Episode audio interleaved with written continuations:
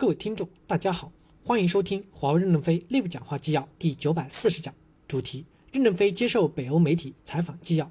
本文刊发于二零一九年十月十五日，接上文。记者提问：这个问题跟习近平先生有关，您本身是就是强有力的人物，同时也是中国共产党党员，请问您跟习近平个人关系如何？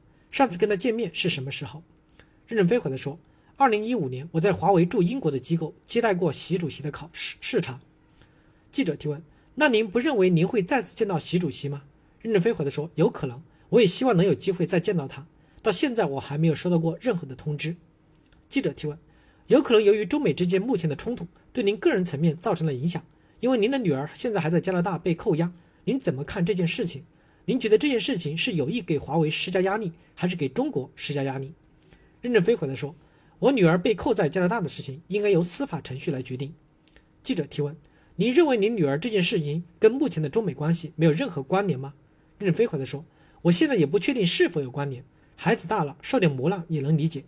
我有三个孩子，他们都很自立，也很坚强。我结过两次婚，现在的太太是姚玲，她是一个温柔、负责任的母亲。为了儿女儿的成长，在家里待了二十年，默默地辅导孩子学习，培育了孩子优秀的品质和努力学习的好习惯。当然，孩子自身的努力是重要的，母亲的心血浇灌也很重要。”三个小孩的培养，我付出太少，忙工作去了。小孩经受一些风雨考验，对他们的未来不一定是坏事。至于晚舟经历的这个风雨，我们不希望把这件事情与国家牵连，也不希望国家做出牺牲和让步来救我们，因为国家牺牲的是穷人的利益。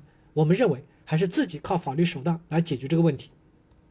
记者提问：考虑到目前的政治环境，一些大的运营商正准备做出五 G 的投资决策，您对他们有什么样的建议？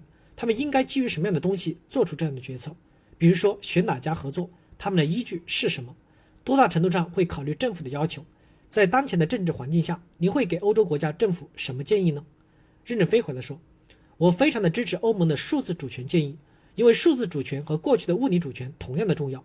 过去的物理主权牵涉到地缘政治，信息化没有地缘，信息在全球流动还是要有数字主权。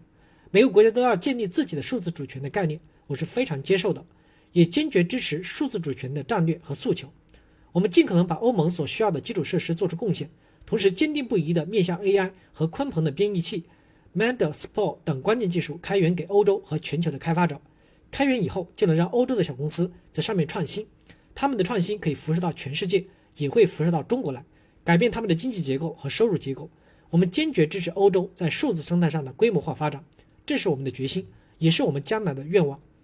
记者提问：当考虑到目前的政治环境，您觉得在运营商做决策时，产品的技术、速度和质量有多重要？应该在他们的决策中占多大的比重呢？任正非回答说：“这很难说，有些人愿意买这些这样的，有些人愿意买那样的，这都些都是可以的。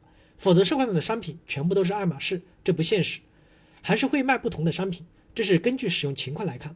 但是基于政治购买商品，我认为这不是太合适，因为基础设施商品会有一个很长的使用过程。”这一步落后了，后面可能就步步落后了。举个例子，欧洲在一千多年前应该落后于中国。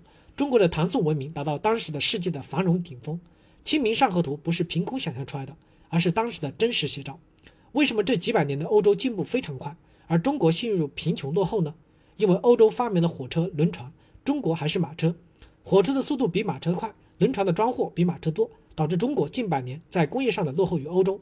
欧洲发展起来了，速度决定了成就。所以现在的选择五 G 时，要选哪个设备最快，能够大带宽、低时延的支撑信息社会的发展，这也是一个新的发展机遇。应该选择好的设备。我认为爱立信、诺基亚、华为、三星都是很好的设备，能够支撑网络，都可以选择的。